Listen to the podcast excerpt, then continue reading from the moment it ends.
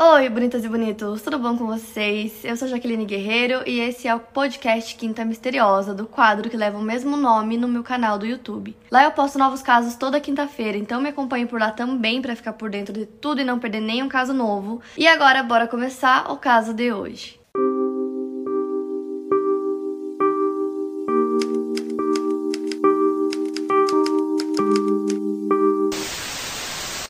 Contar para vocês o caso do Mitchell Weiser e da Bonnie Bickwit. O Mitchell Fred Weiser, seu apelido era Mitch, nasceu no dia 23 de novembro de 1956 e morava com sua família em Midwood, no Brooklyn, Nova York.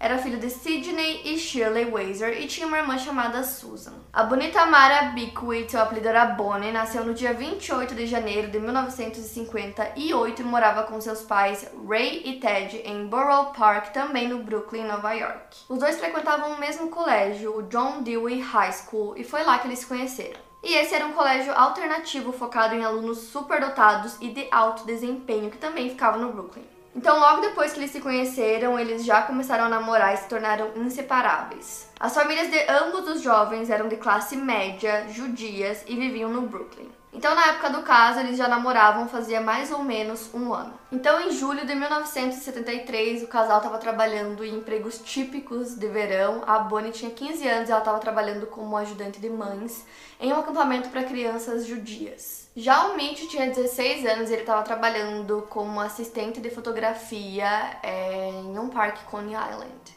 E aí, o Mitch e um colega dele chamado Larry Marion compraram ingressos para o Summer Jam em Watkins Glen. Eles queriam ir a um show que aconteceria no Grand Prix Raceway. Então, esse local, Watkins Glen, onde aconteceria todo o evento, ficava no centro do estado de Nova York e o festival aconteceria em sua área rural. Então, o festival teria shows como The Allman Brothers, The Grateful Dead e The Band, e o show acabou sendo um dos maiores da história, tendo a presença de mais de 800 mil pessoas. Só que o plano dos dois não deu muito certo. A mãe do Larry descobriu que eles queriam fazer essa viagem para ir pro festival e ela disse que não, de jeito nenhum, que ele não iria, proibiu ele de ir.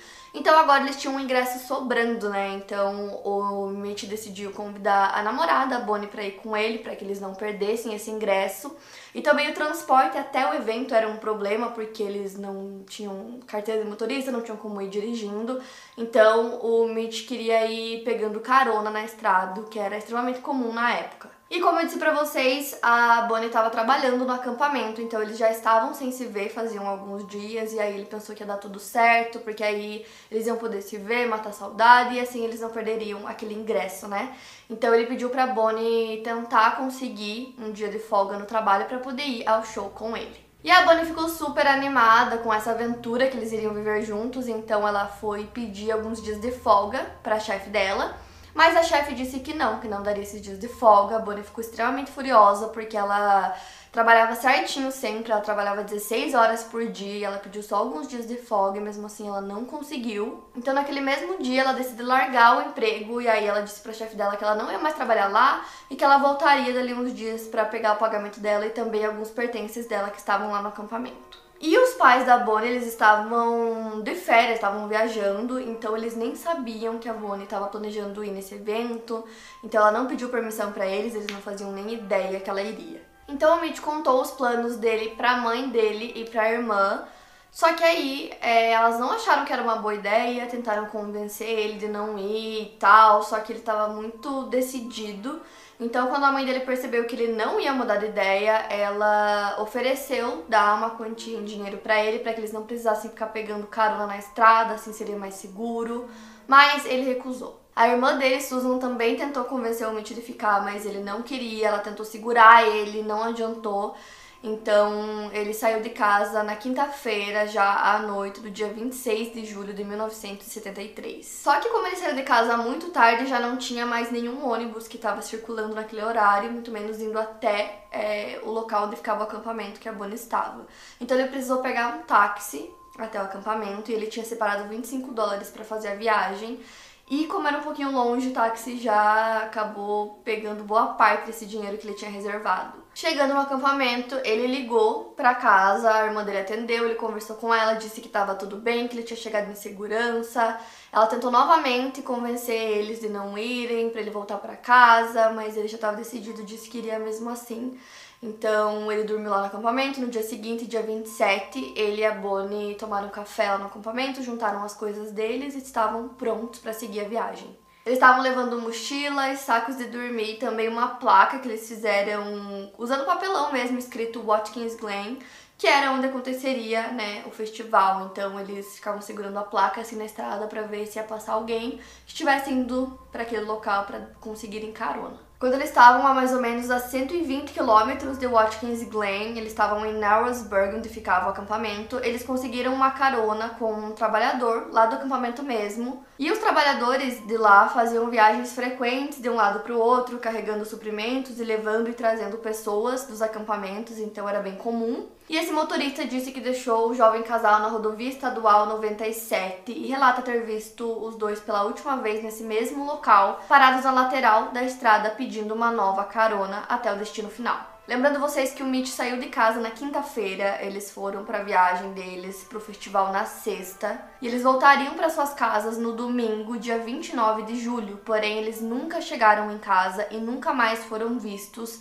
desde a última vez que o motorista que deu carona para eles os viu. Quando eles não voltaram para casa, as duas famílias ficaram extremamente perturbadas, tentando entender o que tinha acontecido, porque eles não tinham voltado para casa.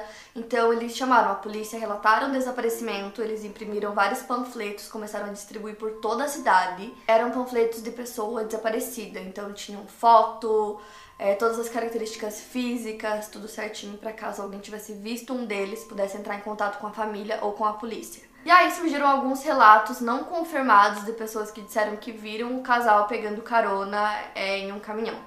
Só que aí é, muitas pessoas acreditam que na verdade quando viram eles pegando carona, era naquela primeira carona com o funcionário do acampamento e as pessoas relataram como se fosse uma segunda carona, só que aí no caso seria aquela primeira, né, que era confirmada. E também é incerto se eles conseguiram chegar no destino final, que era o festival, como eu disse, foram 800 mil pessoas, mas nenhuma delas conseguiu confirmar para os policiais terem visto o casal lá, então não se sabe se eles conseguiram chegar até o festival ou não. O tempo foi passando e eles não apareciam, ninguém sabia nada, não tinha nenhuma pista, então as famílias decidiram contratar um investigador particular.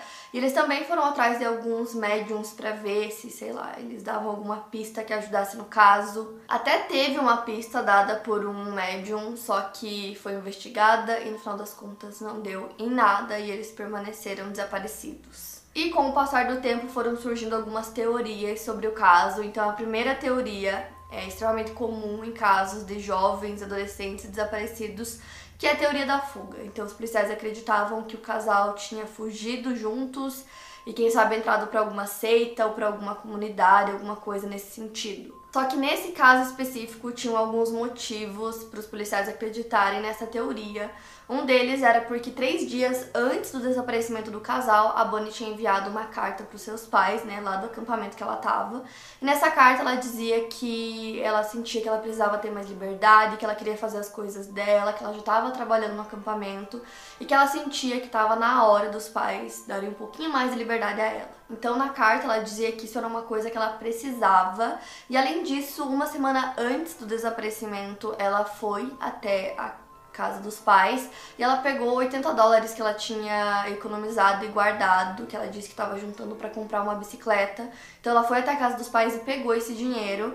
Então os policiais acreditam que ela usou esse dinheiro para fazer a fuga com o Mitch. E dentro dessa teoria é, também tem uma questão que diz respeito ao Mitch, que ele estaria chateado com a família dele porque ele queria fazer uma faculdade específica, só que a família dele não tinha condições financeiras para pagar por essa faculdade. Então ele teve que frequentar a Brooklyn College, que era bem próxima de casa, e ele não queria. E essa teoria ficou ainda mais forte quando eles descobriram que o casal tinha trocado alianças de casamento naquele verão, então eles tinham se casado sem que ninguém soubesse. E aí tiveram dois momentos em que as famílias tiveram esperanças em relação a encontrar o jovem casal vivo e bem O primeiro foi no outono de 1973, quando Ray, mãe de Bonnie, recebeu uma carta que tinha vindo de uma reserva indígena localizada na Dakota do Sul. E na carta pediam uma doação. Segundo a Ray, o casal estaria muito interessado em assuntos indígenas e a família se perguntou se eles poderiam realmente estar vivendo nessa comunidade. E as famílias enviaram centenas de folhetos para reservas indígenas e escolas missionárias para tentar encontrar o casal, porém nada foi descoberto. E o segundo momento aconteceu anos depois, quando a família do Mitch acabou se mudando para Arizona e eles pagaram para que o novo número do telefone fosse colocado na lista telefônica do Brooklyn, caso o Mitch estivesse vivo e voltasse, tentasse procurar por eles, ele conseguiria entrar em contato de alguma forma. Então o pai do Mitch, o Sidney, recebeu uma ligação depois de 13 anos que o filho estava desaparecido. Então ligaram a cobrar para ele, a pessoa se identificou como Bonnie, porém logo quando o Sidney a cumprimentou, essa pessoa desligou. O Sidney disse que depois ele se sentiu muito culpado porque na hora que ele atendeu ele demonstrou muito entusiasmo, né? Pensando que finalmente eles estariam entrando em contato com eles.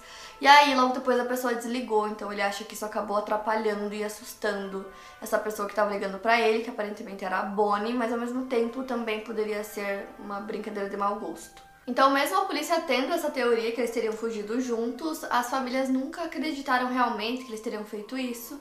Eles achavam que se eles tivessem fugido seria para casar e no fim do verão eles voltariam para casa, o que não aconteceu. Então, tanto a família da Bonnie quanto do Mitch disse que não acreditavam nessa teoria, que eles achavam que eles voltariam para casa, eles não iriam simplesmente abandonar suas famílias assim. E a família do Mitch disse que tinha alguns motivos também para não acreditar nessa teoria, como por exemplo o fato de que o Mitch estava muito animado porque ele ia tirar a carteira de motorista logo depois é, do festival, então já estava agendado e tudo, e ele estava muito animado. E também pelo fato de que hum, quando ele foi conversar com o Larry, antes dele sair, né, pra ir fazer a viagem e tal, quando ele foi pegar o ingresso com o Larry, ele disse: Vejo você na segunda.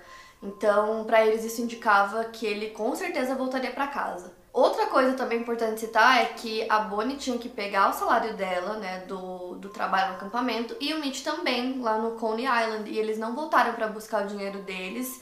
E lá nos Estados Unidos também tem o número de previdência social e o deles nunca foram utilizados depois do desaparecimento. E aí fica a dúvida, né, gente? Se eles realmente tivessem fugido, é, como eles conseguiriam construir a vida deles, assim, em outro lugar, tendo tão pouco dinheiro com eles. E aí também tinha uma amiga da Bonnie que morava na Europa, elas eram super amigas e viviam escrevendo cartas uma para outra, elas contavam tudo uma para outra.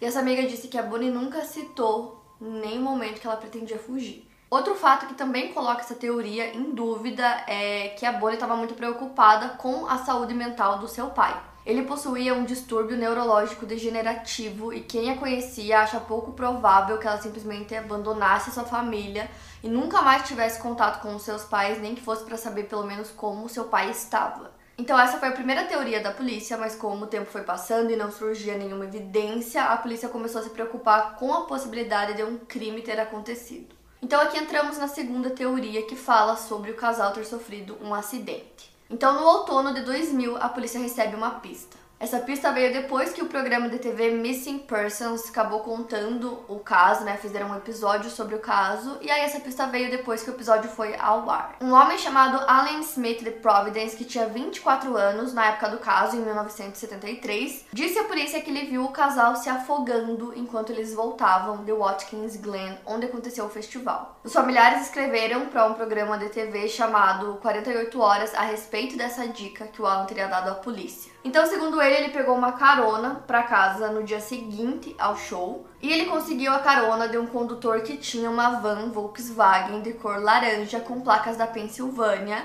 E quando ele entrou, ele disse que dois outros jovens já estavam nessa van, já estavam na carona também, e eram Bonnie e Mitch. Ele disse que ele e o motorista estavam muito chapados, mas os jovens não. E o Alan disse que em nenhum momento o casal disse é, que eles se chamavam Mitch e Bonnie, mas ele reconheceu os dois depois que o programa foi ao ar, ele reconheceu pela aparência física, né, as características que foram ditas e também pelo fato de que os dois estavam falando sobre o trabalho da mulher em um acampamento. E aí ele disse que durante a viagem eles decidem parar em um rio e aí ele não sabe ao certo qual rio era, mas era um rio bem grande, eles pararam.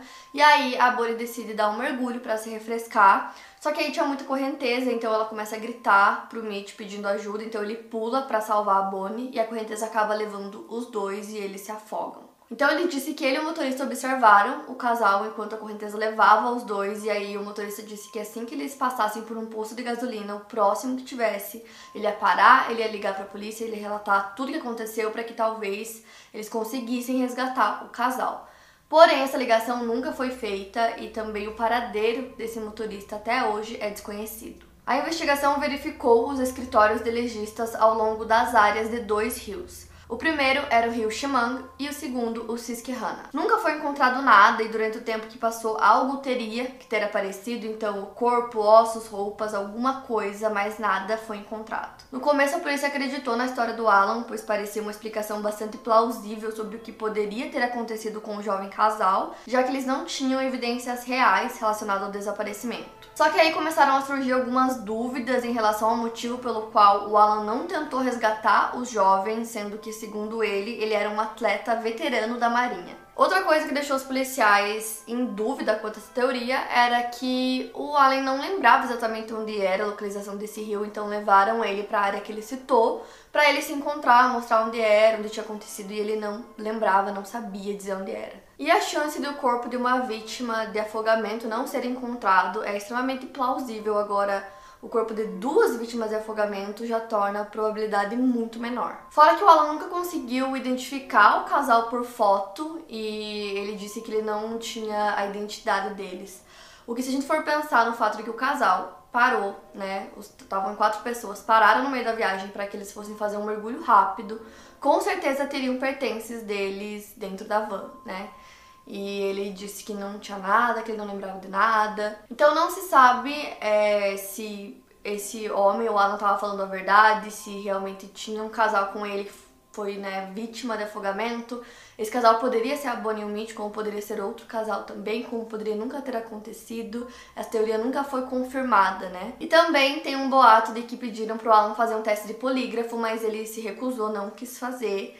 Porém, essa informação nunca foi confirmada. A terceira teoria aborda a possibilidade da Bonnie e do Mitch terem sido mortos por um serial killer americano que estava nativa nos anos 1970 na região de Nova York. Então, um homem chamado Robert Garrell poderia ser o responsável. Então, em 1961, ele acabou sendo preso e ele cumpriu um quarto da sua sentença, que inicialmente seria de 20 anos. Apenas seis anos depois de ter sido preso, ele foi liberado por apresentar bom comportamento. Em julho de 1973, ele assassinou várias pessoas. No dia 11, a vítima foi Alicia Rock, de apenas 16 anos. Dia 14, apenas três dias depois, Daniel Porter, de 23 anos, e Susan Pettis, de 20 anos de idade, foram as próximas vítimas. O próximo crime aconteceu no dia 29 de julho e a vítima foi Philip Dombleski. E aí o Robert Garrow tentou assassinar mais três pessoas, mas elas conseguiram escapar. No início de agosto, um guarda florestal estadual conseguiu prender ele depois de baleá-lo e feri-lo. Ele foi condenado e recebeu uma pena de 25 anos à prisão perpétua pelos crimes que ele cometeu. No ano de 1978, no começo do mês de setembro, ele fingiu estar com paralisia e acabou sendo transferido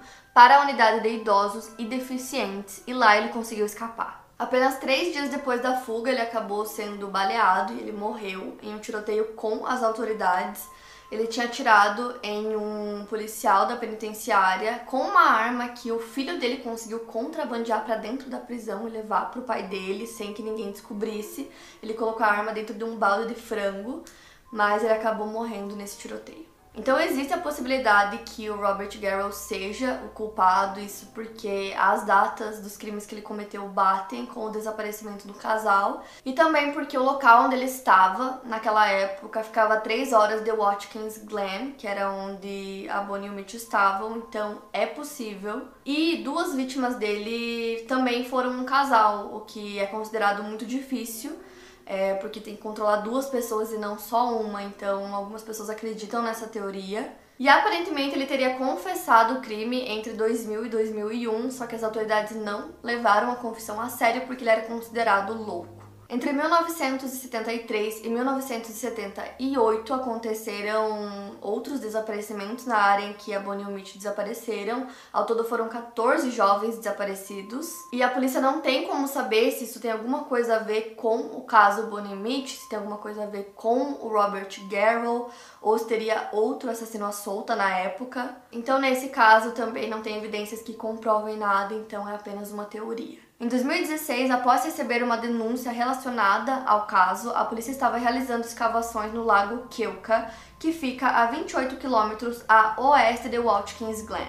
A busca mais provável era dos corpos dos jovens, mas é difícil saber com certeza se era isso que eles estavam procurando. Então, se eles fizeram alguma descoberta ou não, isso nunca foi revelado, mas acredita-se que a busca não resultou no encontro de fortes evidências. Até hoje eles continuam desaparecidos e o caso continua sem solução. Os familiares fazem críticas à polícia por acreditarem que toda a investigação foi muito superficial, que nada foi aprofundado. E ao que se sabe, aparentemente os arquivos originais do caso acabaram se perdendo. Nesses arquivos originais existiam as únicas cópias dos registros dentários, tanto da Bonnie quanto do Mitch, que poderiam ter sido usados na identificação dos corpos. Muitos erros foram cometidos durante toda a investigação e as autoridades reconhecem e admitem isso. No ano 2000, o Procurador-Geral do Estado acabou se envolvendo na investigação do caso e nesse mesmo ano completaram 25 anos do desaparecimento.